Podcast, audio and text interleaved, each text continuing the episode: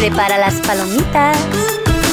Está a punto de empezar En Sincronía, el podcast hispanoamericano de traducción audiovisual, con Damián Santilli, Blanca Arias Badía y Guillermo Parra.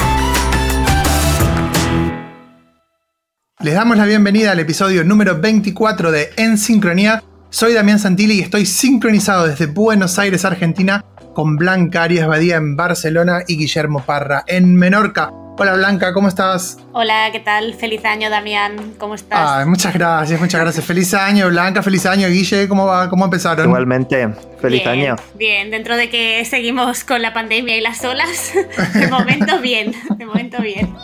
Sí, da la impresión de que estamos sorteando, al menos he sorteado y, y mi familia el virus y no sabemos en qué momento va a estallar ya y todo el mundo Sí. lo pillará, pero de momento A lo mejor ya cuando esto se escuche ya serás positivo. Hay que ir con mucho cuidadito con estas informaciones. quién sabe. Sí, sí. Como dicen por ahí, que esto de empezar el año en positivo tiene otro, otro significado muy diferente, ¿no? Ah, claro, es verdad. Sí. Y espero que no hayáis trabajado tampoco todas las navidades. Yo me he pillado unos pocos días libres. Yo también, yo también. Yo por suerte eh, eh, tomé las últimas dos semanas porque lo necesitaba, trabajé muy muy poco, pero bueno, fue un año, un año demoledor en todo sentido, así que ahora estamos empezando un poco mejor este año. Como siempre, antes de avanzar, tenemos que hablarles de nuestro patrocinador, una, la mejor herramienta en línea para creación, traducción y edición de subtítulos y de closed captions para todos los idiomas. Una tiene una interfaz web muy intuitiva y fácil de usar que nos permite trabajar como profesionales de la manera más sencilla pueden ingresar en el sitio web una.net y probar el software gratis durante cuatro semanas. No se pierdan la posibilidad de usarlo durante cuatro semanas gratis para mejorar su productividad y empezar a trabajar como profesionales hoy mismo. Y hablando de hoy mismo, tenemos un programa muy especial, porque como ya habrán visto en el título del episodio, Intelligent Subtitling, bueno, hoy tenemos nuestro primer episodio en inglés, ¡Yujú! en donde vamos a entrevistar a Max Deriagin, Guille. Pues sí, la verdad es que yo soy muy fan de, de Max desde que lo escuché hablar en el Languages in the Media. Bueno, no el Languages in the Media per se, sino el, el que hicieron para, para mantenernos en vilo durante un año y dijeron, bueno, hacemos una, una jornada así cortita y estuvo ahí in- interviniendo, poniendo los puntos sobre las IES y representando muy bien a los, a los traductores. Y la verdad es que desde entonces soy muy fan de él y me gusta mucho sobre lo que escribe, cómo habla y todo. Y por eso lo invitamos, porque vos sos fan de él, ¿no? Así funciona el show. Como siempre.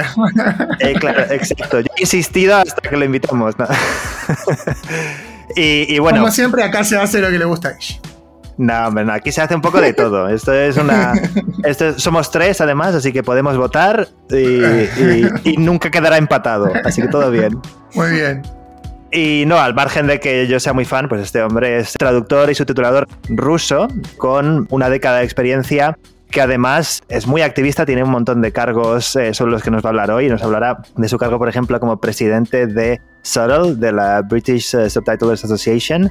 También es miembro del Comité de Traducción Automática de AFTE, de la AVTE, Audiovisual Translators Europe, de la que también hablamos en el podcast hace unos episodios y ha coorganizado también, es parte de algún comité, no sé exactamente cuál, del Language and the Media, con lo cual está metido en todos los fregados, como decimos, pero al mismo tiempo eso, tiene esa perspectiva de, de traductor que, que tanto nos, nos interesa, que no es eh, corporativa necesariamente, ¿no? Y que de hecho es, es muy realista, así que, bueno, estoy deseando entrevistarlo.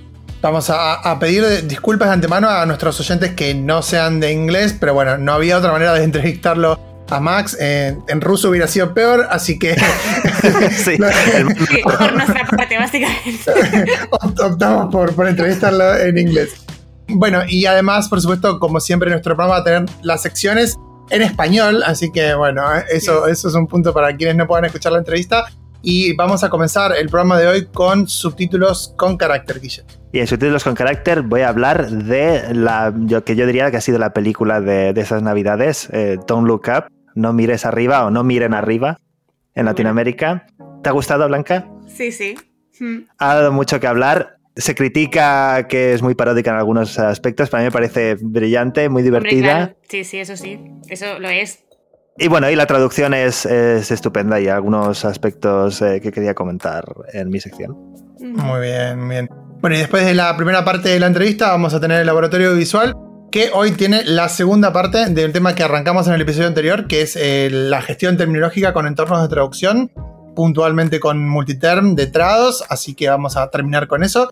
Y tenemos algo importante para minutos divulgativos, Blanca, me parece, ¿no? Sí, no por mí ni mucho menos, pero ahora necesitaríamos un efecto de sonido de redoble de tambores, porque hoy hay un regalo de Año Nuevo para los oyentes del podcast.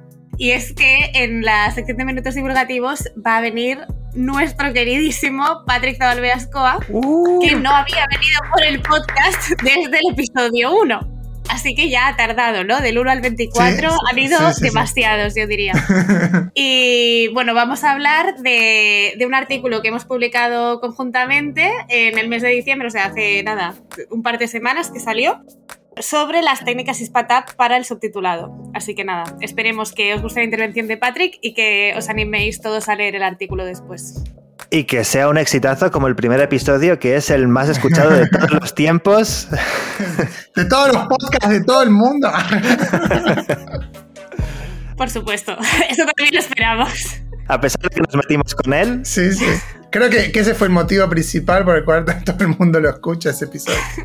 Bueno, así que eh, hay motivos de sobra para quedarse sincronizados con nosotros en el episodio de hoy. Así que ya vamos a comenzar con los subtítulos con carácter.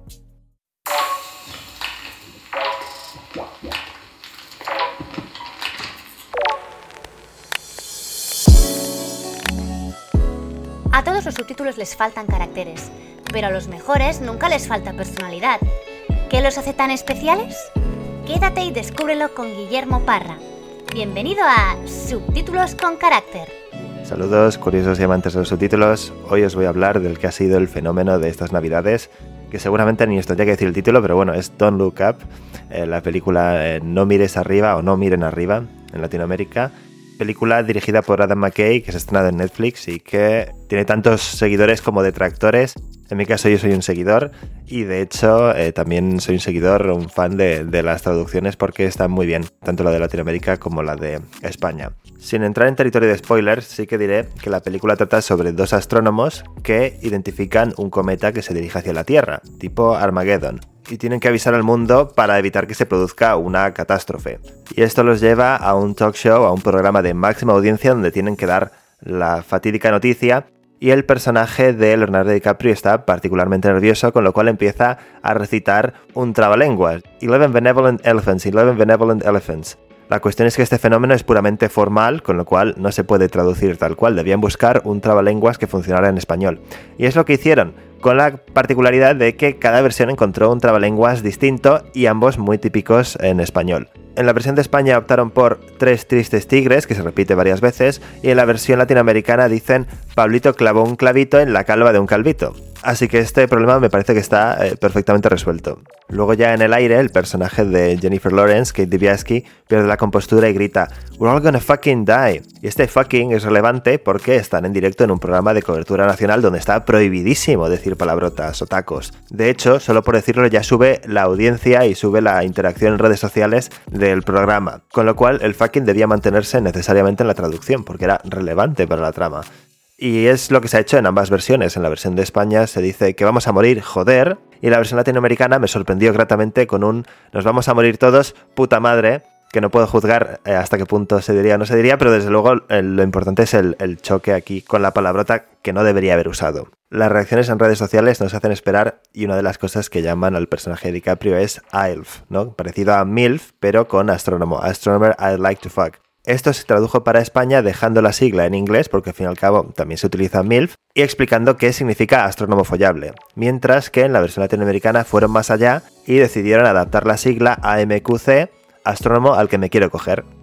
Al margen de este caso puntual, sí que he notado una tendencia hacia la adaptación en la versión de España, mientras que en la versión de Latinoamérica se dejaban muchos referentes como en inglés. Por poner un ejemplo, el hijo de DiCaprio dice que ha sacado un 172 en su eh, LSAT, en su examen de acceso a la universidad, y esta nota se deja tal cual en la versión latinoamericana, lo cual no creo que sea del todo informativo para un espectador hispanohablante que no sabe que en los LSAT se puede sacar una nota máxima de 180 puntos, ¿no? Como esto también es demasiado complejo para explicitarlo en mitad de la película, en la versión de España lo que se hizo es decir que ha sacado notaza, una muy buena nota, en la selectividad, que sería el examen de acceso a la universidad en España. Por poner otro ejemplo, los personajes hablan por videoconferencia a través de una aplicación que se llama Mac, que sería una especie de FaceTime, solo que no pueden mencionar marcas, y en la versión de España esto se tradujo como Geto, ¿no? en referencia a careto o cara. Y hay muchísimos detalles más que me gustaría comentar, pero que no caben en cuatro minutos, así que os recomiendo que veáis la película, que os fijéis en el personaje de Jonah Hill, que tiene una forma muy particular de hablar, y que escuchéis la canción paródica de Ariana Grande, que es muy divertida y además está muy bien subtitulada. Y aquí lo dejamos por hoy. Como siempre, recordad que si queréis seguir al tanto de novedades en subtitulación, podéis seguirme tanto en Twitter como en Instagram y estar atentos al hashtag subtítulos con carácter. Gracias por escuchar y hasta el próximo episodio.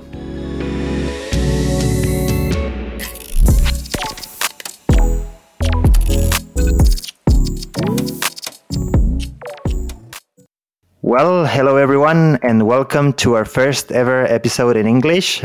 So please bear with us because we'll need to get used to to doing this uh, more often, especially. And we are doing it in English because we wanted to have with us a very special guest. Here it is Max Deriagin. Uh, we've introduced him earlier, but hello, Max. How are you doing? Hello, doing good. Thank you for joining us, uh, especially, well, considering that we're all in different time zones all over the world. you're, are you in Russia right now? Yeah.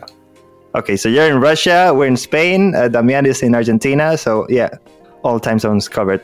Well, w- one of the things that we like to start our interviews with is by asking people about their um, origins. So we know more or less uh, where you are now as a professional translator, but tell us a bit more about your journey. Tell us tell us about what's your background, how did you became interested in the in the field, and how did you start working as a subtitler? Oh well, it's a long story, very long. Are you sure you want to know? Yeah, we want to know. Give it a try. Okay, so yeah, way back in the day when I just when I was in university studying computer science, I already knew that I didn't want to be a scientist or or a programmer, and all my classmates became eventually programmers. But I knew that I wanted to do something else, and I was also interested in freelancing, which was kind of only starting out back then, because I knew I did not want to have a boss. Mm-hmm. So I thought, okay, I'm gonna become a freelancer. And I started actually with web design. That was 2009. And I liked it. I learned Photoshop and web design and so on. But I quickly realized that I just don't have the kind of the, the talent for it. The artistic talent. It didn't work for me. So I kind of quit and decided to try something else. And my choice fell on translation. I had thought that my English was pretty good. And the first project that I got on that Russian freelance platform that I registered on showed me that I knew nothing. but I liked it. I liked doing that. And by the way, back in, back in 2010, it was really easy to find clients. Even if you had no skills, the competition was just very low. And it was as easy for me to find a client as just writing them when they post a project, hey, I can do this in like two days for this amount of money. And more often than not, they, they would go, yeah, sure, let, us go ahead. And so I quickly built a, a portfolio uh, on that website and, and improved. Meanwhile, reading books, articles, whatever I could find, uh, learning English, learning the theory and, and practice of translation. And then kind of got more and more people on that website started knowing me. I'm talking about fellow freelancers. Mhm. And I built a portfolio and a clientele. And one of the clients then told me, hey, we have this video about some celebrity from YouTube that we would like subtitled. Could you help us? And I was like, no, I have no idea how to do it. And they were like, well, just figure it out. And so I did. Basically, I found that, well, I could do it with um, this program called Subtitle Workshop. Of course, yeah. And the, the yeah, and it was almost the only one. The best software ever. Well, And it didn't used to it didn't used to count characters and per second, so you had to calculate it like so, No, so, it did, it did, it did. Don't, don't be so mean. The problem is it didn't have a, a, a wave sound, so that, that was the Exactly. problem. Yeah. no shot changes for you. So, but but I didn't know what that was, so it was not a problem. Yeah, I used it, and I found some. I couldn't find any guidelines, so the only ones I could find were for some fan subbers on a Russian website, and and I knew about how subtitles are supposed to look Mhm. like just from fan subbing because I, I had watched some fan sub anime and and so I tried to replicate that and so I did and I liked it a lot even more than just translating other stuff and after that I got more and more subtitling assignments from that client and then from other clients and and learned Aegisub and some other tools also one of my clients gave me a license Mhm. temporary license for a professional tool, Title Vision, and I used it. And then in 2014, there was a major economic crisis in Russia, one of, but that one was big. And because of that, the web, the freelance website that I used became much worse. Okay. And uh, clients started, it was more difficult now to find jobs. And the jobs that you could find paid less. And I decided to make this executive decision to to just leave the Russian market and try my luck internationally Uh huh. on these international platforms. You know, like Odesk, Elance, which are now Upwork, and so on. And yeah, I quickly realized that the, the competition was much higher. I had to figure something out. And so I changed basically my CV, all of my profiles, and, and so on. Had, I had to kind of pivot uh, to become attractive to these new clients. But, uh, eventually I found some clients who wanted to work with me, but, but I still was a generalist. I translated everything comic books, web articles, and so on. Just, just literally everything, even songs. And then came a point where I read somewhere online that if you want to go further in your career, you have to specialize. Uh huh. Makes sense. And the yeah the cho- the choice for me was between video games, and by that time I had translated several, or subtitling. And I kind of I chose subtitling eventually because you know with video games you more often don't, than not you don't see the game. You just see an Excel Yeah, file with thousands of lines, and that's it. But with subtitling you see the video, and and that was why I decided to do subtitling. And yeah, and and and again I had to change everything. I changed my CV completely to to a subtitler that I'm a professional subtitler, and so on Mhm. just all the profiles, which was difficult. And that also meant that I had to say goodbye to many of my clients who needed other services. That also was difficult. And because of that, I had that long streak, dry streak of just having almost no work, which I eventually overcame. And then I think it was in 2015 that I started testing professional tools. I decided, hey, if I want to be serious about being a professional subtitler, I need to purchase a professional tool, Mhm. which is expensive, but you know, something you have to do. So I started researching these tools, and somehow I became a beta tester for EZTitles. Oh, interesting. They kind of liked my initial feedback uh, that I gave them after testing their trial version of their program. And I did provide them with that feedback, and eventually they were grateful and gave me a, a lifetime license for their program, which I still have. Wow.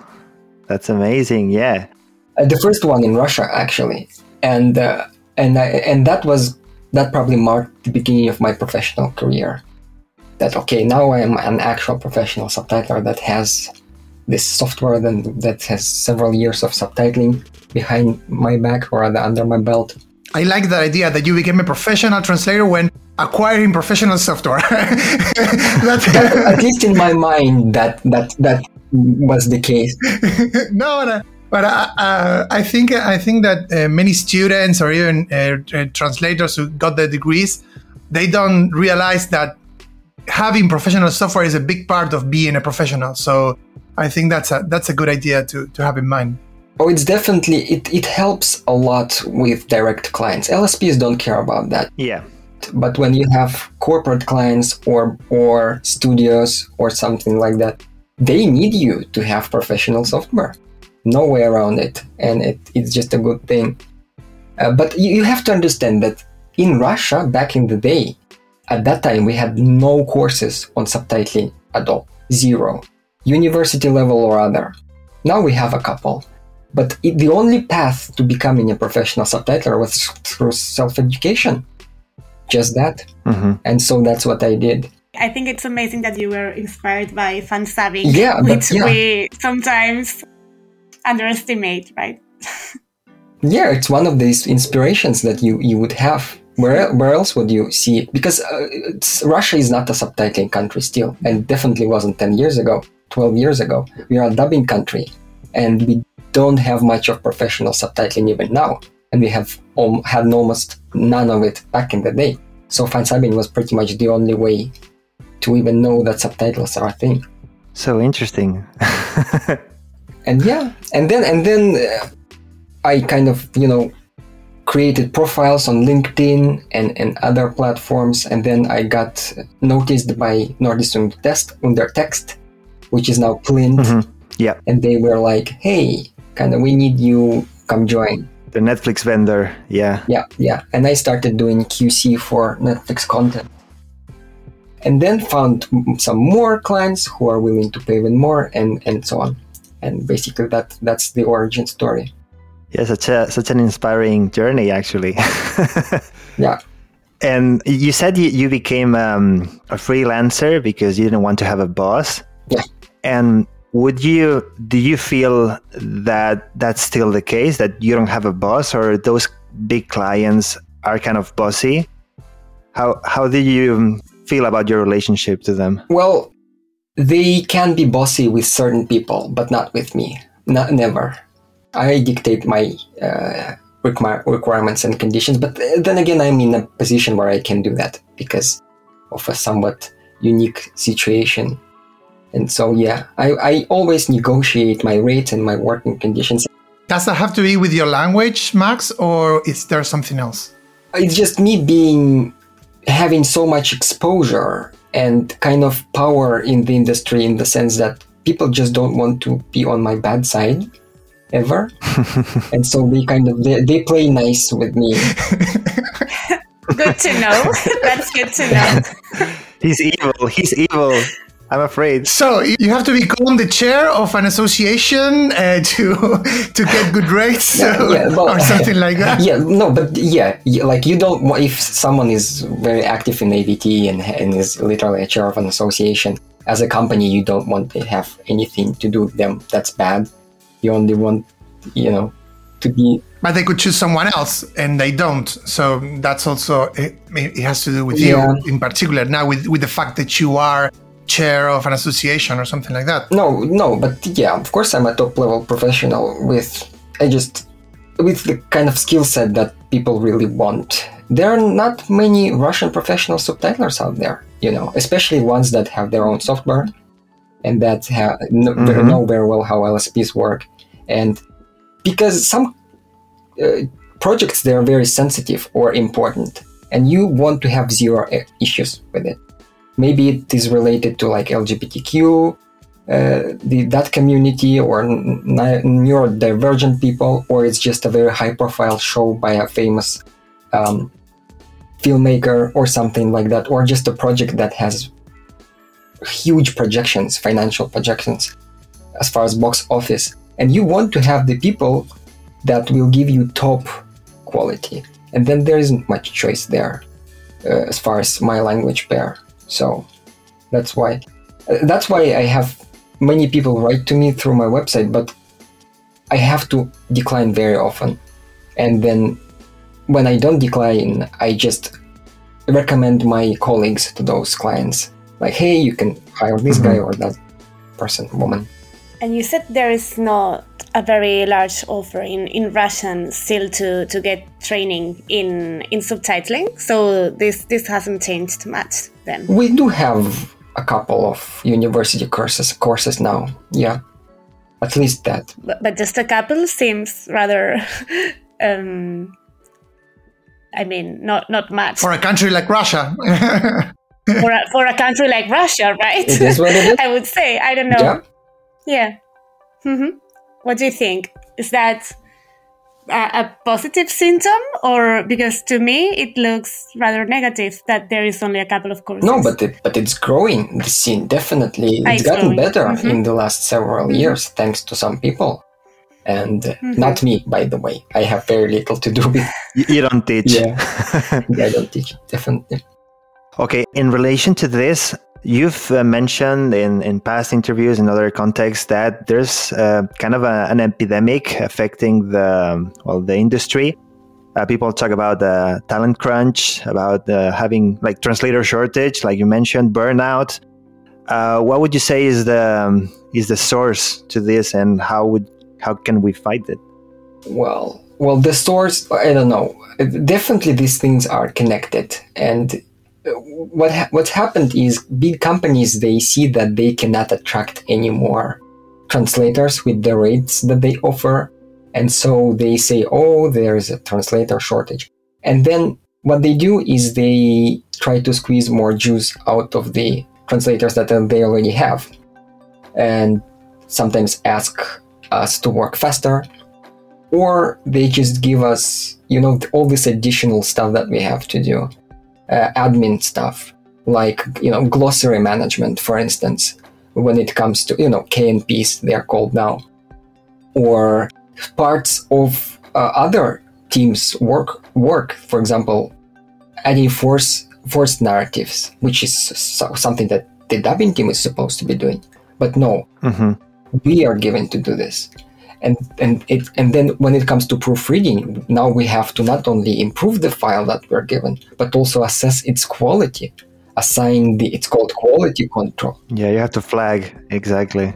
hmm and we we're given all these new responsibilities all the time that other people are supposed to be doing. And our rates are not improving They're going, yeah, they're they're, they're decreasing. exactly. And, and but that means that effectively you're making less money per hour because you have to do all this stuff that is not paid for. And of course that means you have to work more work more to pay your bills and that leads to burnout one of the things that does. So definitely there is there is a source and a connection. And what can we do about it? Well same as all what can we do just just uh, make sure that all these things are talked about and are visible uh, you know that Max, do you think that um, some translators enjoy being burned out? because uh, I, don't, I don't, I don't usually see that as a, as um, I mean, not all translators are, co- are complaining about that. You know, And some people like to share on Instagram that they're working on a Saturday, on a on a Sunday. Some don't share it, but but do work on Sunday or on a Saturday. Do you think that uh, you mean they're workaholics? yeah, the, that uh, the these companies are, are taking advantage of translators because we are letting them do that. absolutely like i and i've seen this some companies they're they're painting themselves as nice and ethical and they kind of manage to bullshit uh, and and delude the translators into this thinking uh, way of, of thinking that hey actually we're, we're having it nice here. Whereas in fact they aren't. And i think this this liking burn, burning out and overwork is it's a thing that will not last long you know? At a, at a certain point you you realize that this is not normal. This is not how it's supposed to be that you work long hours and you work on weekends and sometimes even during your vacation just to meet the deadline. Surely that's not good for your mental health. So and but some people just don't realize that. And that's why uh, it's important for us workers associations to to spread the word that hey this is actually and but this is not unique to our profession to be honest. I mean hmm we all know about Amazon warehouse workers, for instance, being underpaid and under like overworked. And we know that in post production, like sound maker, mixers, color graders, editors, they're also underpaid and overworked, just in the, the same way. You might have heard about this uh, thing that happened in Hollywood that their union of film workers had this ultimatum that and, and that, that union has like 150,000 people that they represent and they said that they're not going to work unless their conditions are met because they, they also felt underpaid and overworked and stressed out. And actually, they want. Mhm. Hopefully, something like this might happen in Europe within our profession too. Oh yeah, we'll we'll definitely go into that uh, a little later. It's a question Uh-huh. that we we we have uh, we wanted to mention. I think that that that's somehow re- uh, related to the fact that these companies consider uh, our jobs operational roles.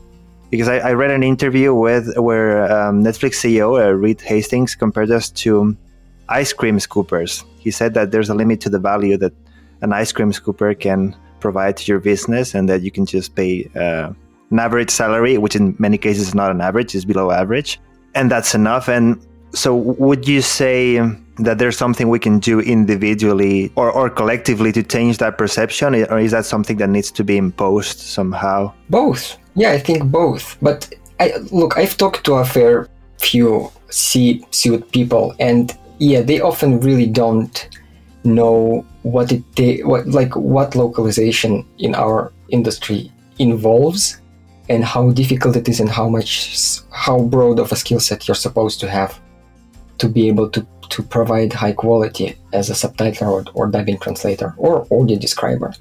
Yeah, there's definitely a lack of uh, this part of it of course is that they don't care and part of it is they don't know. And they, they're not caring we cannot change but they are not knowing we can. And that's basically our job to try and spread the message. How? Through social media posts through giving interviews to newspapers through through being more active uh, as associations and so on going to industry events. And yeah so part of it is that. And then of course we need we have to work with the governments uh, uh, to, to because that's probably the biggest source of change. Yeah we probably will talk about this later i guess. Yes, yes, we will. Do you have any ideas, Max, for for translators individually? For because here, for instance, in Argentina, we do have a very large association, but it's not a um, audiovisual association. We have sworn translators here in Argentina, so the largest organization here is a, is a sworn translators association. But there are many, many, many subtitlers and dubbers, and you call you call it here in Argentina Latin America. They are very active on social media. So, do you think that besides the organizational part that we'll talk about later, is there something that we can do in addition to criticizing subtitles on, on Twitter and something like that? no well first of all you do have now panavat in in south america and just you know what that is right panavat Yeah, yeah, yeah, yeah. So for the whole for the whole Amer- Americas, the South, Central, North. Yeah. Yeah, and I definitely, I definitely think that you should try and organize together across countries if, if possible.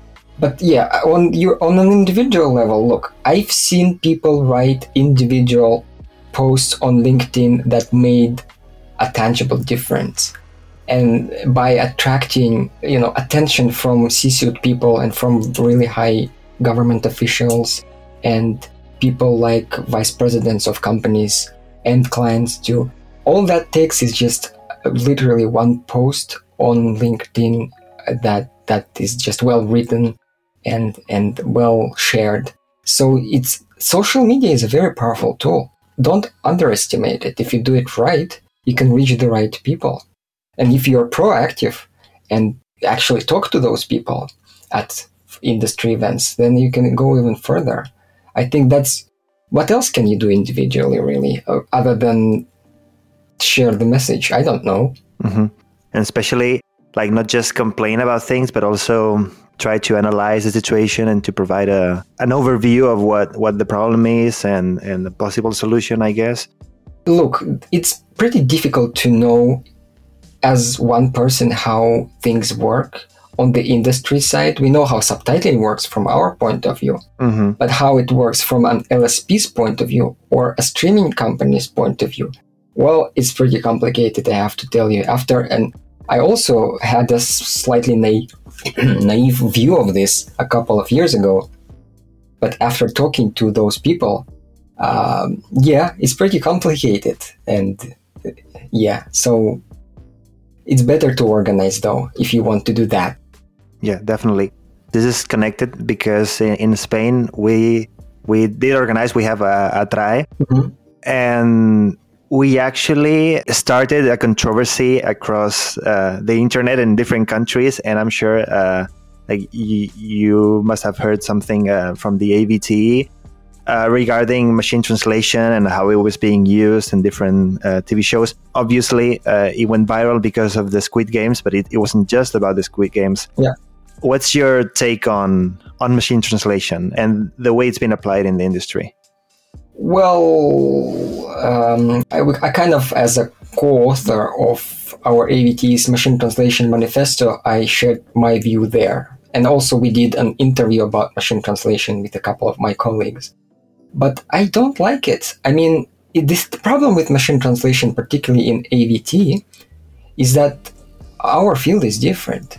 I've, I've heard that MT, the current iteration, neural machine translation, the best engines can do like can provide really good quality for for instance legal translation or some types of technical translation or even video game translation Uh, not for dialogues but for other stuff but in avt it's just you can't do that for several reasons first of all because of the reading speed uh, thing like how do you teach a machine translation to translate machine translation engine to translate concisely to a particular uh, number of characters per second. How do you teach it to take into account the sound and the image and not just the text? The current ones, they don't know how to do that. How do you teach it to segment intel- intelligently? Well, I don't know.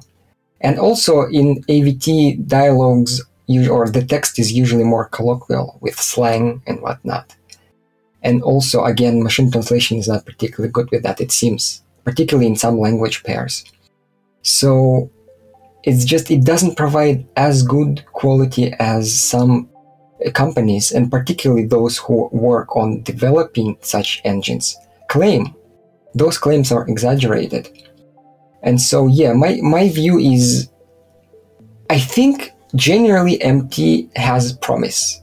It's improving and maybe in the future it will, it will be a good tool. But I am in favor not of post editing that machine translation, but rather this concept of augmented translation, where you're not asked to post edit, but just you're given empty as one of the tools that you can use or not use.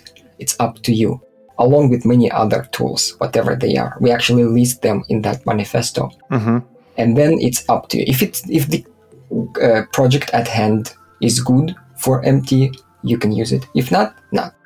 So you're augmented by all this technology, and it's I think it's it's much nicer.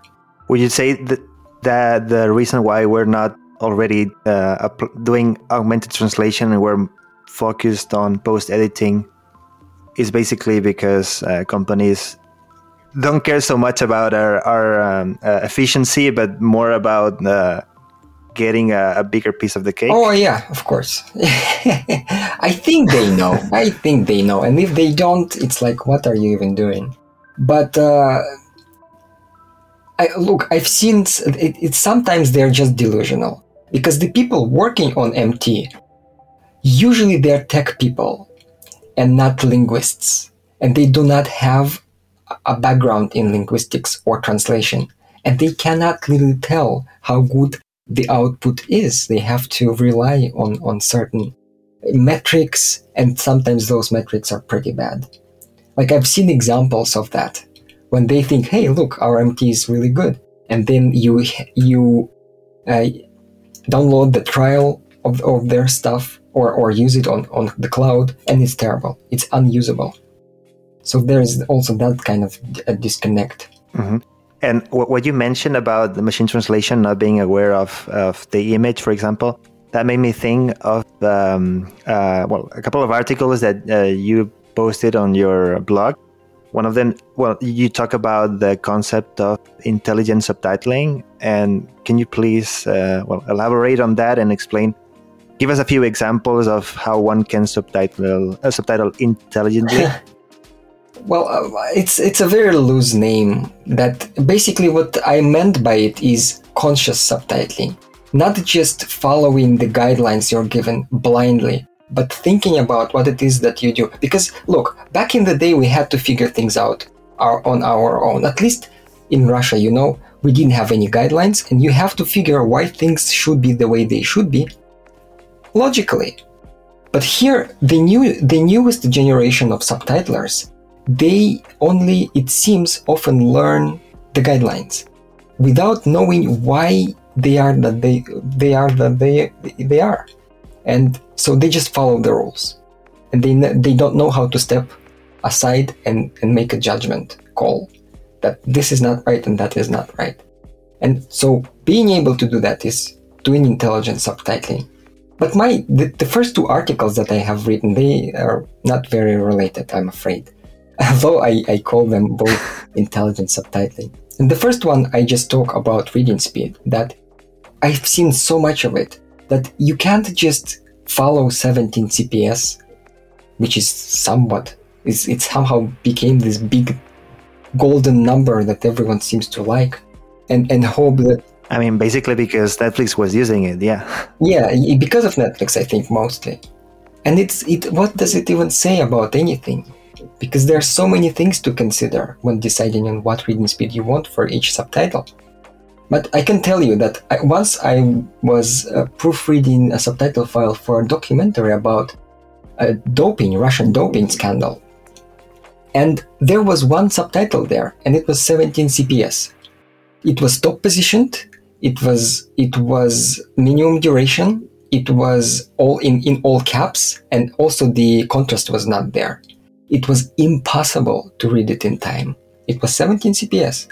I re-watched, reread it several times, trying to make it, it. I couldn't.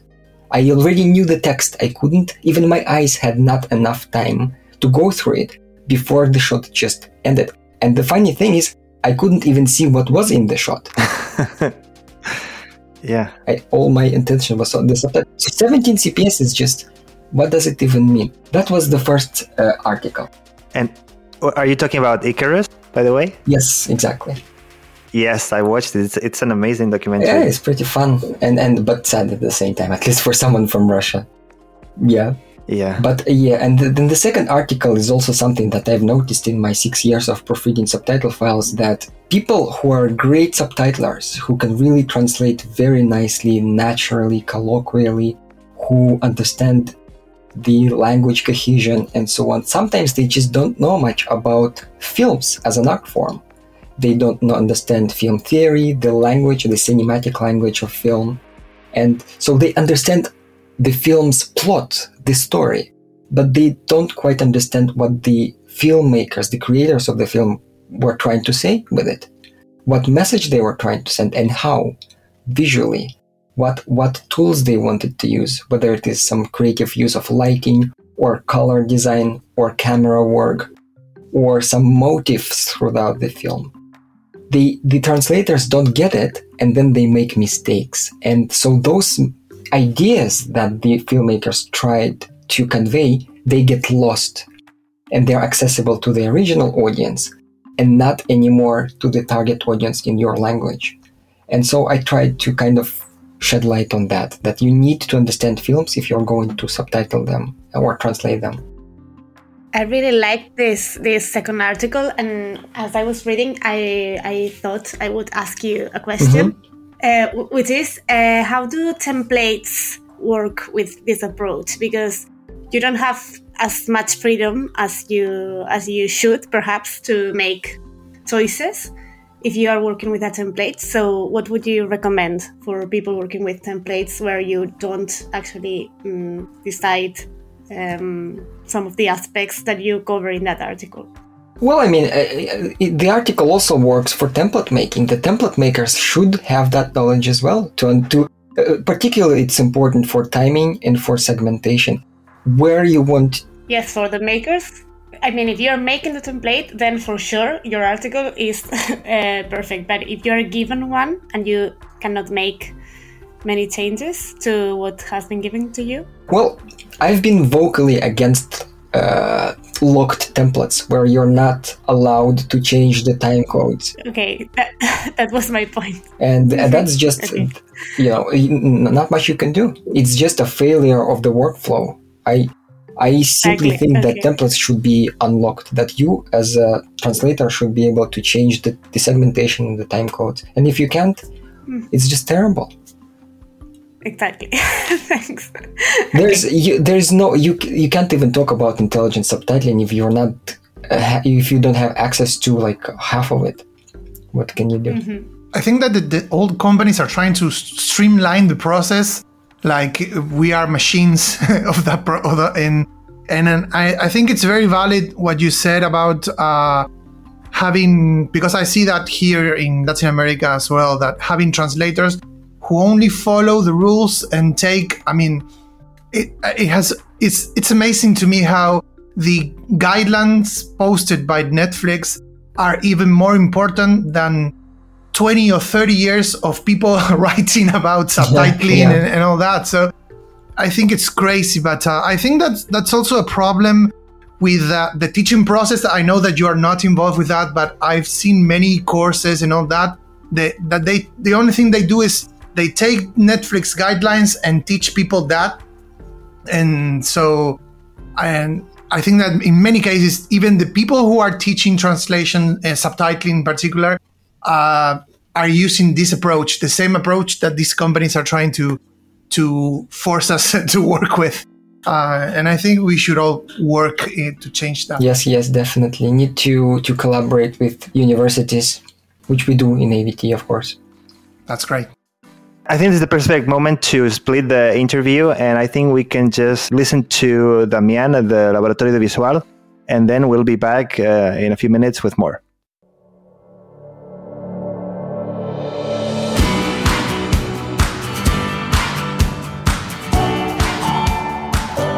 Cámaras y computadoras listas. Llegó el momento de experimentar. Entremos en el laboratorio audiovisual con Damián Santilli.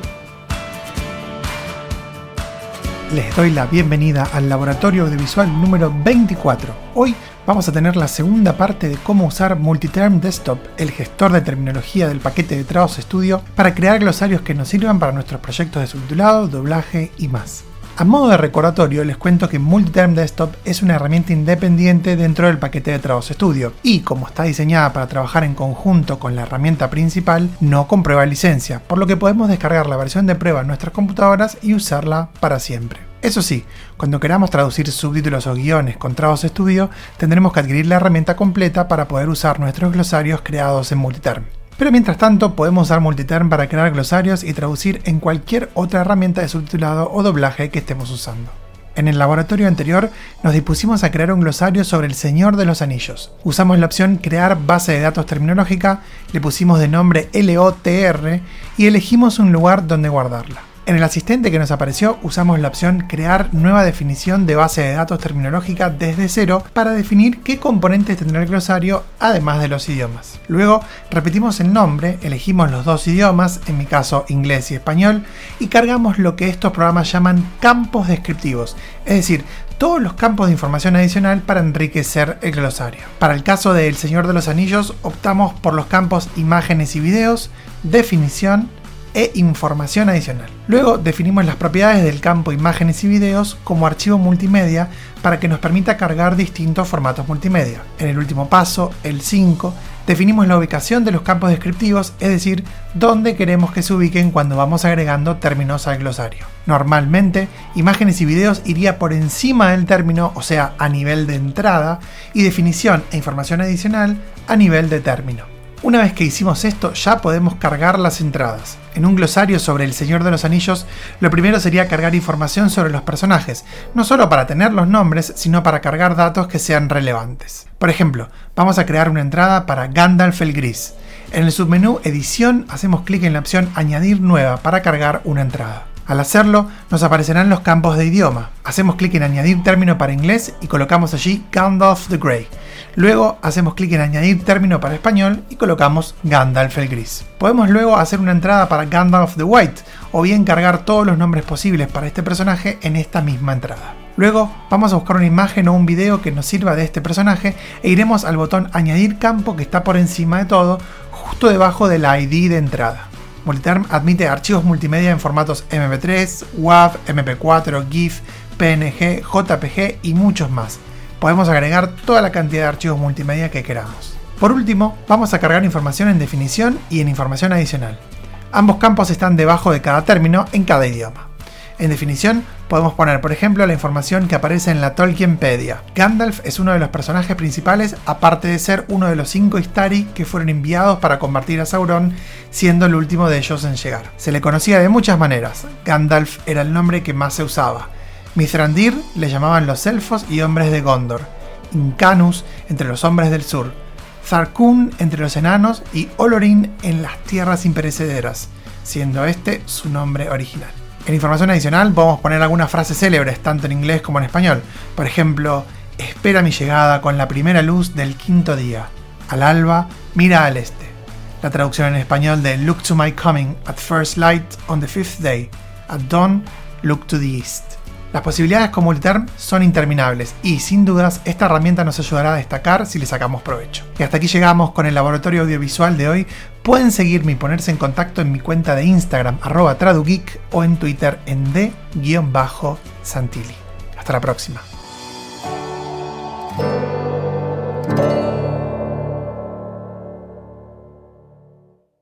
And we're back. Uh, thank you, Damian, for your section.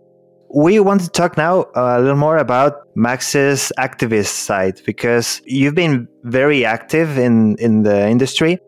When did you decide to become an activist? And would you say that that's, that goes hand in hand with the profession? Or can you be a translator without being an activist at all? Is that a thing? Yeah, definitely. You can you can just work, but I, it never was a choice for me. It just happened, you know. I, I never meant to become an activist. It's just a while ago, I think it was 2015, I, I saw something online about this British Subtitles Association, and uh, I thought, well, if I joined them, that would be cool. That would look great on my CV. Maybe that would attract some clients, which it, by the way, did. Mm-hmm. Uh, it ended up doing. And so I did apply, and they took me in. And then shortly after, they told me, they told, hey, we, uh, not me, but just sh- wrote this newsletter to everyone. We have this project that we need more hands on deck. Uh, if, if you guys have, any of you have time, could you please help us? They send this message to all the members. And I happen to have some free time, so I helped them. I helped them out and also I helped them out several more, time, more times after that. And at a certain point, they just asked me, like, hey, if, if you're so active, maybe you can join the committee and help us more, be, become more active. And I thought, well, sure, it would look even better on my CV if I'm a committee member. and it, it did look much better. So, so I, I joined and then I kind of sucked, got sucked in and it was really interesting for me. And several years after that, the chair of the association, Christine, asked me to become secretary because the previous secretary had to go on a maternity leave mm-hmm. and I would substitute for her. And so I became secretary. And then again, that looked even better on my CV. but, uh, but it was a lot. Being secretary of an association is just, it's a huge time sink. Yeah. It's tough. Yeah. And then our chair, Christine, got employed by Netflix. And she said, Max, you have to replace me now because there's no one else. And before that, she actually asked me to, to become chair of Subtle several times. And I would say no every single time, knowing just how much responsibility it is and how much work it is. And then here I didn't have any choice because if I disagree, if I declined, well, our association would stop existing, which I definitely didn't want. Mm-hmm.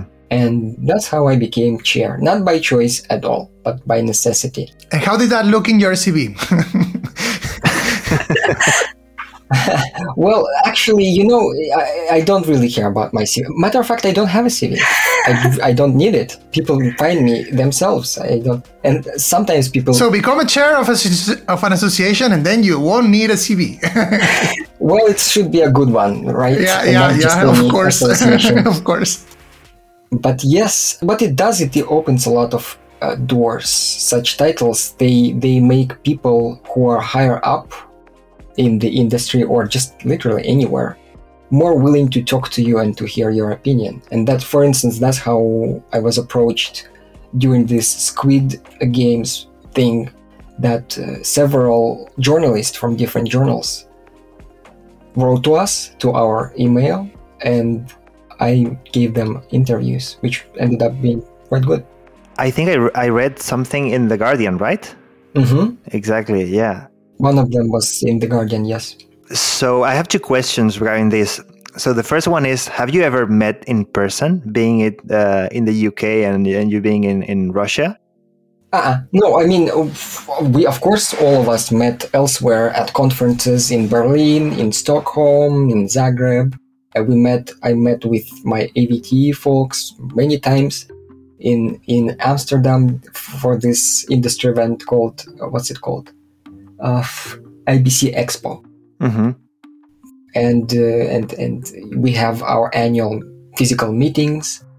We, of of course, we didn't have one last year because of COVID. Yeah. But of course, I've met them many times. But I have never been physically in the UK. Oh, that, that's that's interesting.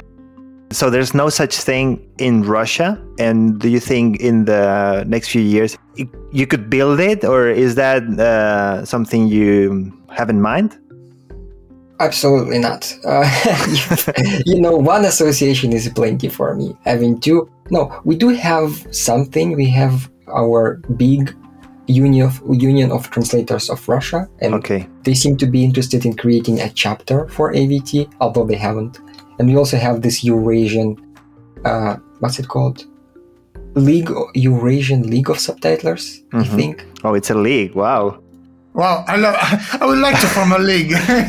Sophisticated. yeah. That would look lovely in your CV. In your CV. Yeah, for sure. No, they sound like great, but but I think they have like 40 members, and that's just not many. So it's not a need big of a have league. no, no, exactly. They need to expand. Oh, that's that's uh, Yeah. really interesting. Well, in, in relation to this, um, so you said people can read your the the AVTE manifesto. We'll definitely link it to to this interview so that you don't have to uh, explain the manifesto to us. But talk to us about uh, your role uh, at the AVTE as well, n- and and, when, uh, uh, in Subtle as well. Well, as far as AVTE, we have several working groups, and I'm just a member of several of them and co founder too. So, the industry working group, where we talk to people in the industry and, and reach some agreements sometimes. So, for instance, we've managed to uh, negotiate uh, better rates for some people working for Iyuno SDI, for instance. We talk to people from Zoo Digital, from uh, Deluxe, and so on we have a machine translation working group, of course. We have a authors' rights working group. We have a film biz working group, and and just I help out. I'm kind of a multi instrumentalist in this respect that I I help everyone out a little bit. So I'm here and there. And at at Subtle, well, I manage the whole thing. I I I make executive decisions regarding what our way forward is going to be, and I'm trying to build also working groups and make them somewhat autonomous so that they just do their thing and I don't have to micromanage them. And it's a work in progress, of course. They'll, I mean, at some point they'll have to invite you to the UK, right? Well, I mean, after the pandemic, of course, I will go to Yes. the UK. I have to at least once to Yes. meet people. I have a lot of friends in the UK, and I've never been been able to pay them a visit since the pandemic started. And you mentioned pay, so you managed to meet with those companies and to improve people's uh, pay. Is that what you said? So, yeah, but uh, you know, probably not by much. I'm Okay. afraid because these big companies they don't want to pay more usually. Yeah, no, for sure. And that brings me to um, a topic that you already mentioned, and, and at your latest interview with with Sarah Hickey from uh, Nimdzi Insight, she mentioned a big renegotiation that we're all wait- they're, they're all uh, waiting uh, to happen. And who would you say is going to be the motor of that uh, renegotiation, and and when uh, do you think is it something in the long term, or is it closer than we think? Tell us. Well, everyone, everyone has to be a part of it. I mean, if someone isn't, then we're not going anywhere. But it, it's a necessity. If if companies do not improve the rates, then the they will. What they're trying to do right now is they, they see that they don't have enough people to translate to localize the ever growing number or amount of stuff to translate really because there's more and more of content there are more streaming streaming services every year. We have now not only netflix we have amazon video disney plus hbo and so on and some local ones across the countries. And there's just more and more and more and more stuff to translate but the number of translators isn't growing as fast. And what they're trying to do is they can they they're trying to bridge this gap by using technology. Mostly asr automatic speech recognition and mt of course and so they're they're they think that they will fix that with by, by improving their mt but they can't because you still need to have a post editor one person there to do that. And so okay you used to have one person and you still have one person. So that simply is not going to work. And people uh, uh, i see this everywhere that people are becoming more and more burnt out and they don't really and they quit they change the translation field they completely quit translation or they stop being freelancers and they become in-house translators. Not audiovisual but for example travel translators. And it's go it's going to be worse and worse and something has to happen. The working conditions have to improve or it's just going to be a big bust. And yeah so we need to to first of all again visibility. We need to talk and just spreading awareness we need to go to conferences talk to people in the industry we need to go to places like eh, eh, ibc and talk to to to companies to corporate representatives another thing is legislation of course you know the government we need to talk to those people, to the officials, and do something about it. We've actually done that in Europe, and you you mentioned briefly that uh, at the beginning of the interview in the first part. How do you think the new legislation that the European Commission is proposing is going to affect the industry? Is that is that going to be as effective as we as we hope, or do you think there are limitations to it? You mean collective bargaining? for self-employed? Yes, collective bargaining. Yes. Well, I don't really know. The thing is, I don't. I'm not part of the EU working group, so I'm not. I, of course, I, I know what they're doing because mm-hmm. we, we we talk frequently, but I'm not very. Pri- and you have to understand that I'm Russian, and when it comes to to EU, the European government, I'm not very well aware of how things work there. So I don't know. Hopefully it will help. Because right now is the legislation is the only way out i think. Because companies they they don't care about us. They care about profits and their shareholders it seems obviously yeah.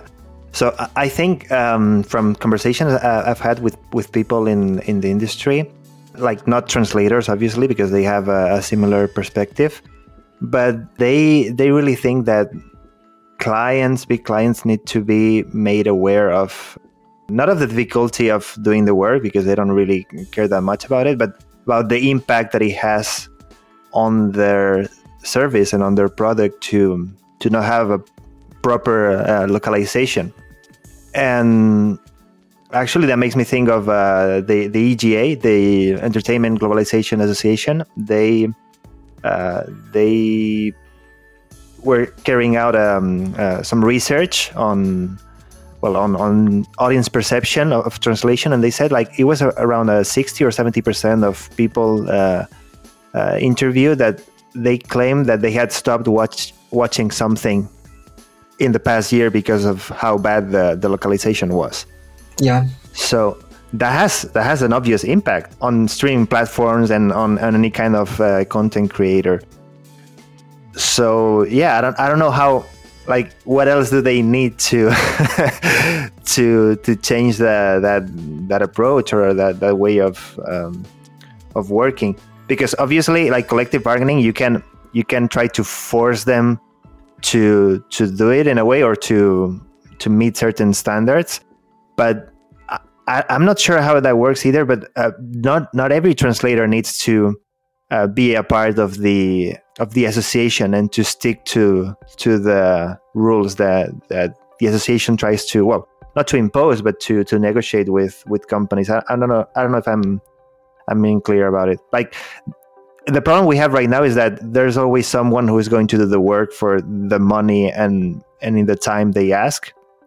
So we don't make like we can make progress individually but not as a collective because there's always someone who will accept any kind of like it's, it's a race to the bottom. Yeah. But can that change if uh, if collective bargaining is uh, becomes a thing in in Europe? And do you think that could affect other countries that are not in Europe or they are they just have to do their own thing yeah whatever we do in Europe often has a ripple effect on other countries. They see what we do and they that makes them think, okay, actually, this is possible. This is something we could um, consider. Uh, but uh, look, when we negotiate as AVTE or as SUBTLE with companies, it really, really helps just the sheer number. Like you, you don't have to do literally anything. You just join SUBTLE, and you are plus one Mm-hmm. And if we talk to, for instance, like Iyuno SDI, and we tell them that we represent, say, a thousand professionals, they will be much more willing to hear us and to make to do to to, to change their ways to to an extent than if we had like 50 people. It I've seen this, and they something ask us directly, how many people do you represent? And so this thinking that well you know associations are stupid and it's probably shouldn't no really it really helps if everyone joins it, it doesn't mean you shouldn't do anything individually particularly if you have time but uh, yeah please do join if you can can you talk about that, particularly in the case of SUBTLE? Uh, can you tell us uh, what's the cost, the cost of joining SUBTLE, uh, if there's any cost, and uh, if people can join from different parts of, of the world, I assume they do because uh, you're, yeah. not, you're in Russia. uh, but uh, um, I think that um, it might be interesting for people here in Latin America. You can join from anywhere in the world. We accept, and we accept not only subtitlers, by the way, but dubbing translators and uh, audio describers as well. And we also uh, have an, different membership categories. So for students, for professionals, for academics, and just supporter. So it's anyone who wants to support us financially. And so, like, you don't have to be based in the UK. And we have some some benefits, of course. We have networking. Uh, we have our own Discord server called Subtle Chat, where people talk about all kinds of things, uh, but not, uh, uh you know, publicly. But we so that means it's confidential. They can talk about anything they want we have our own public directory of members that that you can see and that clients also see and some of our members already found work through our website just because they, like they're shown there and they have their profile pages and so on we have discounts with some uh, software developers uh, uh, so if you want to purchase a, a, tool, we can help you. EZTitles, a, for example. yeah, and OOONA and, and and subtitle next. Oh yeah, and, OOONA OOONA is our is our sponsor, sponsor. so we, we hmm. really have to encourage you to to get OOONA. Yeah, OOONA is great. One of the best, I think, uh, cloud tools out there. Uh, definitely. And yeah, and and just be, be again Look, it looks good on your CV if you're a member of a professional organization, particularly in some countries. So, and it's literally 20 pounds. Like, come on, it's one or two times to go to a cafe. And you pay that for a year of membership. Is it, is it a lot? It's not. It's, it's really not that much. Yeah. Yeah, I mean, we're all members of more than one organization. I would say more than one association. Uh-huh. Uh, we we had uh, someone from uh, well, someone like the president, the vice president of of ISIS um, here in the in the podcast, and we joined ISIS after that. so I think we're joining SUBTLE after this also. We're going to be I- I- secretary of SARA. At least I will be. Argentinian SUBTLE. chapter. Argentinian chapter. Yeah, why not? Sounds great. I've been a member of ISIST for I don't even know how many years now. That's good. That's great to hear to, to encourage our, our listeners. And you mentioned uh, at the beginning of the interview, you talked about having direct clients, uh, which uh, basically that's where, where you use uh, EZTitles because most most clients, uh, most agencies uh, nowadays they have their own uh, softwares and their own preferences. Um, can you talk a, a bit about how, how it is to, to work with direct clients, how to find them, how to negotiate with them, to educate them? Like any any tips you can give us? Well, finding them, is, I again, I look, I don't find anything. they come they come at you. People find me, so it's it's difficult for me to give advice here. Back in the day, I would just use freelance platforms. I think uh, right now, um, uh, what's it called? It used to be Odesk, and now it is Upwork. Oh, you, mentioned Upwork, right? Yeah, Upwork is a great platform. Upwork, yes. It's good, and you can find direct clients there, or um, you know through word of mouth. Particularly, you know, I just recently found a good client through through one of uh, my fellow uh, SUBTLE members, and so they just send me word. They know that I work from English to Russian and from Russian to English sometimes, and they help me out. And so uh, when you the more the better networked you are the more work you will get just through word of mouth through through connections when because it it's if you recommend a client a good professional then it's like that client will think better of you and then because you recommended them someone so it works. It's a win-win i think to to do that. So you could do that as well. And it's great to work for direct clients. I think for me at least they, they care about you more. They really treat you as a professional because that's what they they decided to hire you for to, to have professional services. They don't force you into into using any particular tool for subtitling. Hmm so you get to use your own that you know that you like um, the, their guidelines are usually much simpler. And so you don't have to worry about you know netflix now has like just an encyclopedia of guidelines all kinds like if Yeah, you've ever done that it's insane. And direct clients they have like like an, a paragraph and that's it. And and so and then the rest is just completely up to you. Hmm you also if, if you are a proofreader and you proofread someone you can talk to those people to the subtitler and discuss everything. If it's a film you can talk about that film about its symbolism and about its its ideas and concepts and motives and so on. It's just it feels more rewarding. They pay much more than lsps too. So uh, because they can afford that. It's just better. So, Max, if you are a freelance translator and you are focusing on on this uh, type of clients, uh, how would you create an augmented translation translation desk for yourself? Uh, what What do you think is is the best way to to provide yourself with all the tools that, that you need to to become an intelligent subtitler? I think, well, for me, EZTitles is enough. Of course, I have some other things, um, but you know, it's so automated now that you literally you can even write macros right there. It has a module for that, and it, it, it, it if you know anything about coding, you can just you can automate it to such an extent that you don't have to do much yourself anymore. So, a professional So- software, do you think that would be enough, or kind of? It depends on what you mean by Okay. because you know augmented translation that we talk about uh, in the manifesto isn't really up to you. The the technology that we talk about, you you it needs to be yet developed. Some of it, and some of it is just something you can't find, or it's too expensive and sh- it should be really provided to you by LSPs. So it's not really about But, direct but for work. instance, machine translation you can have in this software. At least I don't know if the case of EZTitles, but in OOONA you can choose whatever you want now, and Yes. you have to pay for it, of course. But that's something that you can have. And, and I think that they might be implementing um, uh, something with uh, uh, translation memories and term bases and all that. So Mhm. I think that, of course, you won't you won't have that on a free software. But I think that maybe that's a possibility if you're working with direct clients. Yes, yes. Um, that's one of the things. Uh, but for so, for instance, I I use uh, voice dictation with Dragon, right, for Yeah. template making.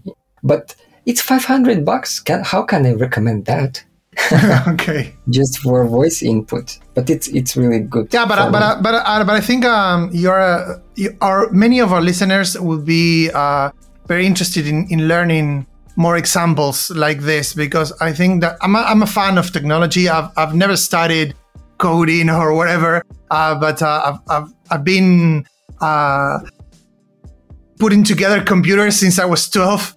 So um, I, I've been always um, interested in that. So uh, um, I think that whatever else uh, you can talk about besides the obvious that we already mentioned, I think that the voice recognition is a, an excellent tool. Is there something else that you use that you would like to talk about?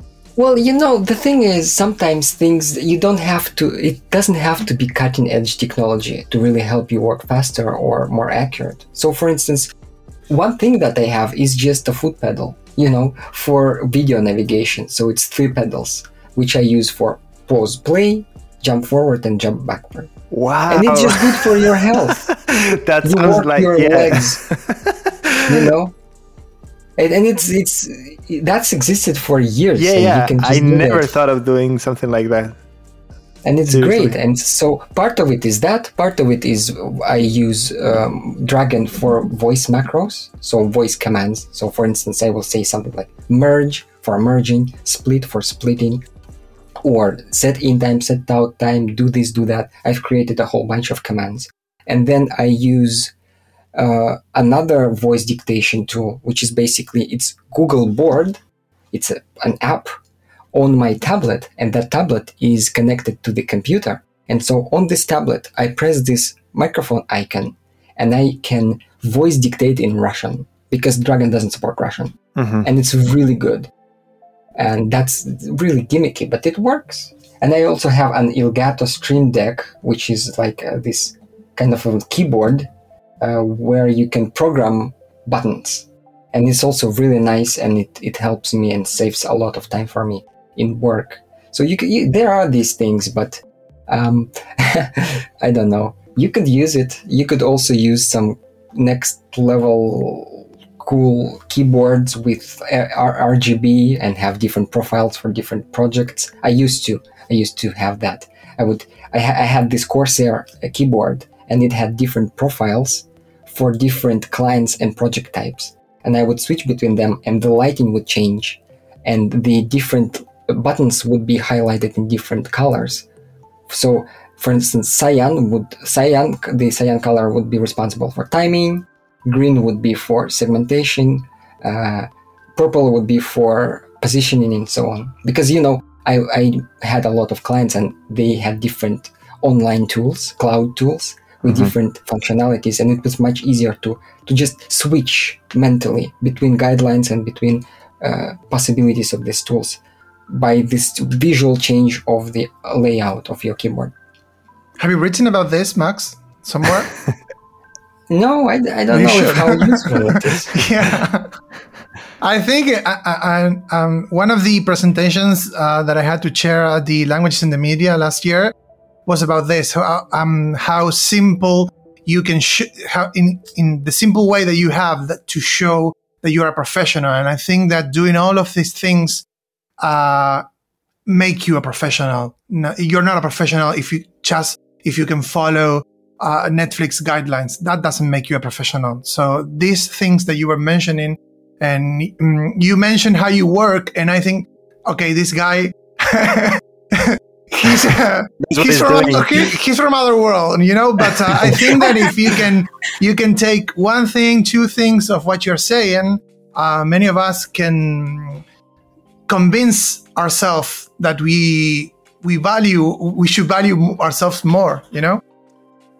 Yeah, yeah, definitely. And the more you learn also about film studies and just the sh- the sheer art of cinema, the more you realize just how complex it is and how much of a professional you have to be to translate films that are complex. Not just your blockbusters, but films that have Can you can you elaborate on that, please? Yeah, I'm thinking of Lynch, right? Lynch.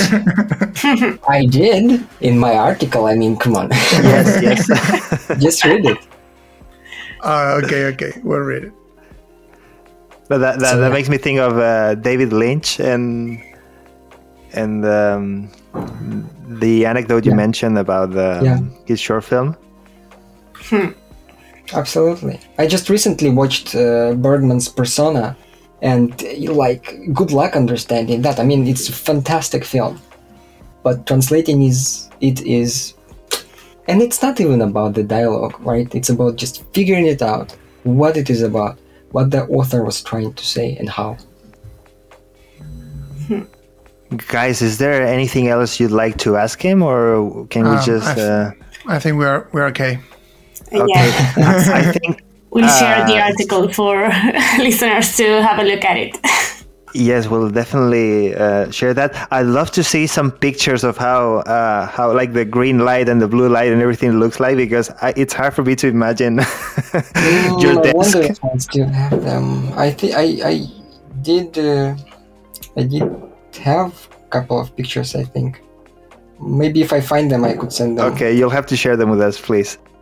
And and well, it was it was uh, lovely. It was a pleasure to have you on the podcast. We're very we're very happy that we uh, that we were brave enough to to do this interview in English, and I think it went uh, great. And you are uh, an amazing guest, so thank you uh, for for for being here, Max. Yeah, you're welcome. And, and I would like to thank you to thank you for all the work that you do as an activist because we know that that's uh, uh, you don't get anything any anything for that. So uh, thank you Yeah. for try for giving your time to to do that. You know, to negotiate, to to um, speak out, to give interviews, whatever it is that you've been doing. This I think uh, it's um, many many times people don't join associations because they think it, it's a lot of work and they don't get uh, anything in particular yeah. for themselves. and so I think that our community really needs peop more people like you. So, so thank you for that. Yeah. Thank you, thank you for Thank the you. kind words. And I'd the love to be UK should give you a visa. Yeah, yeah, yeah, definitely. well, see you. Bye. Thank you. Bye, Max. Goodbye.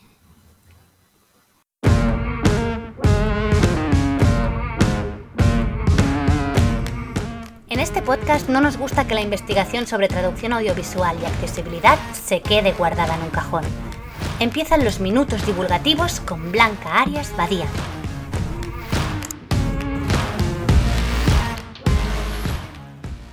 Hola, muy feliz año a todo el mundo. Hoy en los minutos divulgativos vengo a contaros que el mes pasado publiqué conjuntamente con Patrick Zabalbeascoa un artículo que se llama The ISPATAP Translation Techniques for Subtitling, a New Pedagogical Resource for Audiovisual Translation Students, y que se ha publicado en la revista Current Trends in Translation Teaching and Learning, en el número 8 de esta revista.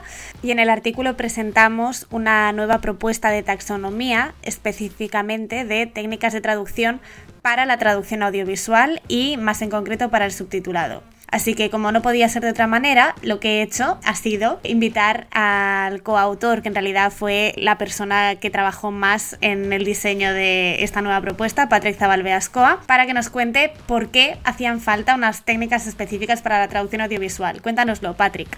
Las técnicas de traducción son importantes porque en ellas confluyen los intereses de docentes, estudiantes, profesionales e investigadores de la traducción.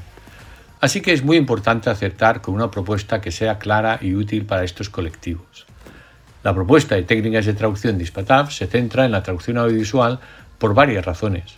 Por prudencia, por no sucumbir a la tentación de generalizar precipitadamente estas técnicas a todas las modalidades, por el mayor protagonismo que está adquiriendo la traducción audiovisual dentro del campo de la traducción en general, ya sea en la profesión, la formación o la investigación, por la clara especificidad de algunos factores y criterios de la subtitulación, del doblaje y de la accesibilidad audiovisual, al centrarnos en una modalidad muy concreta, hemos podido reunir una buena colección de muestras de traducción real, lo que permite ilustrar cada técnica con datos empíricos y mantener la coherencia del conjunto, el corpus, de todas las muestras. Además, la Asociación Hispatab está comprometida con la traducción audiovisual y desde ella nos llegó la demanda de que había entre docentes y estudiantes en poder disponer de más propuestas y reflexiones sobre las técnicas de traducción para el caso de la subtitulación, porque no era fácil ver la aplicación práctica o docente de la teoría tradicional para esta modalidad. Y es este hueco el que hemos querido cubrir. Esperamos que nuestra propuesta guste y se popularice porque es clara, flexible, participativa y no excluye la utilización de otras propuestas, anteriores o incluso futuras. No se dictan las técnicas ni cuándo usar cada una, sino que se ofrecen siempre como alternativas a escoger según cada contingencia, el famoso depende de la traducción, que se han recogido de casos reales. También pensamos que las propuestas específicas de técnicas para la subtitulación interlingüística sirve, y mucho, para la reflexión sobre alternativas de traducción de otras modalidades, multimodales o no, como la literaria, la periodística o la publicitaria. Creemos que las técnicas de traducción deben fomentar la creatividad traductora humana, en contraposición a una traducción automática o mecánica o sistemática descontextualizada. Muchísimas gracias, Patrick. Pues ya lo sabéis, tenéis el artículo disponible. La verdad es que el año pasado pusimos en práctica, Patrick y yo, en la asignatura Traducción y Medios de Comunicación de la Pompeu Fabra, esta taxonomía con estudiantes y funcionó muy bien. Ah, quedaron muy contentos con el ejercicio que hicimos. Así que os recomiendo a todos, si estáis, por ejemplo, preparando un TCG y no sabéis cómo orientarlo, no sabéis qué metodología utilizar, podéis recurrir a este nuevo marco metodológico y espero que os sea útil. Hasta pronto. Muy bien, muchas gracias Patrick por tu aparición sorpresa en los minutos divulgativos. Un placer escucharlo nuevamente. Y bueno, se nos termina el programa, chicos. ¿Qué les pareció la entrevista con Max Blanca? A mí me ha encantado y yo creo que me quedaría de todo lo que ha dicho, que creo que todo era muy, muy bueno y muy valioso. Me quedaría con dos ideas. Una, lo que ha dicho de que es muy importante fomentar el espíritu crítico de los estudiantes que no generemos nuevos subtituladores y subtituladoras que se dediquen a seguir las pautas sin pensar. E, esto me ha parecido importantísimo. Traduce plantillas. sí. Y luego me ha gustado también una cosa que solamente ha tocado brevemente, pero que veo que en las redes se habla bastante y que quizás alguna vez le podemos dedicar un episodio del podcast, que es la cuestión de la salud mental de los trabajadores. Mm y bueno, y de cómo conciliar la vida personal con, el trabajo y ha dicho pues eso, que, los clientes a veces se aprovechan de, que nos quedamos sin vida personal para, para entregársela al trabajo. Así que estas dos cosas me, me, han gustado especialmente, pero vaya, me ha encantado toda la entrevista y a ver si hacemos más en inglés, que esto nos permite hablar con más personas. Guille. de nuevo, a mí también me ha encantado todo. Me, me llama mucho la atención, pues no sé, cosas que iba comentando, como por ejemplo, cómo una publicación en LinkedIn, ojo, puede cambiar muchas cosas, que evidentemente hay que estar activos en redes sociales y en cada una va dirigidas a públicos diferentes. Yo creo que hay que hacerse oír en todas. Pero si quieres llegar a los mandamases, LinkedIn es el sitio. es el lugar donde los vas a encontrar y donde a lo mejor te pueden leer. Y me gusta mucho cómo habla de hacerse valer, de cómo alguien que no ha estudiado traducción es de los traductores más influyentes en su combinación lingüística y que además tiene presencia como para que lo entrevistemos en un podcast hispanoamericano, fíjate, siendo rusa. Y cómo puede estar de presidente en una asociación británica sin haber estado en el Reino Unido es algo que no me entra en la cabeza, pero me parece fantástico. pues eh, todo eso, lo que siempre decimos de que no se trata solo de traducir las palabras, sino de, tener esa sensibilidad hacia el texto audiovisual, de entenderlo a un nivel más profundo. Y bueno, no te dejo que hables también, no te vamos a quitar todos, los, eh, todos los puntos, los highlights. No, pero creo que, digamos, me, gusta mucho la idea de, lo que pusimos como, como título, ¿no? El subtitulado inteligente, que va más allá incluso de, decir, bueno, estas son las guías y puedo romper las guías en algún momento, las pautas que pone Netflix o cualquier empresa, pero sino también eh, un tema que, venimos hablando de una manera u otra también siempre, que es que, que siempre, digamos, nosotros para ser profesionales no solamente destacamos porque cuando hacemos una traducción, esa traducción es mejor que la traducción de un estudiante o de alguien que viene de, afuera. Sí aclaro que me parece interesante siempre mencionarlo, que, que hay, cuando hay casos como el de Max, de gente que no estudió formalmente, son muy valiosos, pero que hay que ponerlo dentro del contexto de que no tenía dónde estudiar, básicamente. Claro, claro. Entonces eso me parece que también es una cosa eh, muy importante para tener presente, porque si no también creemos que cualquiera puede traducir y ya sabemos que no. Y el mismo Mac lo ha dicho en, varias entrevistas que le han hecho. Y eso me parece muy importante, pero me parece que, está bueno plantearse como profesionales si realmente traducimos de manera inteligente, si usamos herramientas que van más allá. Incluso él decía, ¿no? Herramientas no tiene que ser sofisticada, tiene que ser una, simplemente decir, bueno, una herramienta que existe para tal o cual cosa, yo la uso para, ¿no? Como la, función de cambiar los colores del teclado que se creó para los gamers, bueno, usarla para, para, para, para, trabajar, ¿no? Me parece que eso es importante. el pedal, me ha maravillado, o sea, como si fuera eso una, una batería. Que no, te escuche, yo sé porque te, te, va a pegar con un cable, porque creo que lleva 15 años diciendo lo del pedal, pero bueno. Em, pero me parece que, em, que sí, eso es, eh, eh, creo que si nos sirve de algo este episodio es eh, plantearnos un poquito más si subtitulamos o doblamos o, o enseñamos o traducimos eh, de manera inteligente y eso me parece que es, que es importante. Y una última cosa que quería mencionar, es importante que en este episodio en particular vayáis a nuestro canal de YouTube y abráis la lista de enlaces porque hemos mencionado un montón de referencias del mm. manifiesto, de bueno, las asociaciones, eh, sus, sus, artículos y demás, que, bueno, también podéis buscar por vuestra cuenta, pero os, aconsejo que vayáis al, canal de YouTube porque ahí en el vídeo tendremos todos los enlaces bien ordenaditos para que podáis consultar lo que queráis.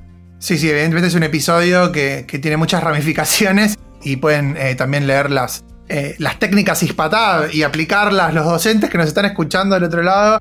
Aplíquenlas para sus clases subtituladas porque son un lujo. Oh, gracias, Javier. Y hasta aquí llegamos con el episodio de hoy. Recuerden visitar a nuestro patrocinador UNA en su sitio web una.net y registrarse para las cuatro semanas de prueba gratuitas. Recuerden también que pueden encontrar toda la información del podcast en nuestro sitio web www.ensincroniapodcast.com y también en YouTube y que nos pueden encontrar a nosotros tres en LinkedIn, Twitter e Instagram. Hasta la próxima.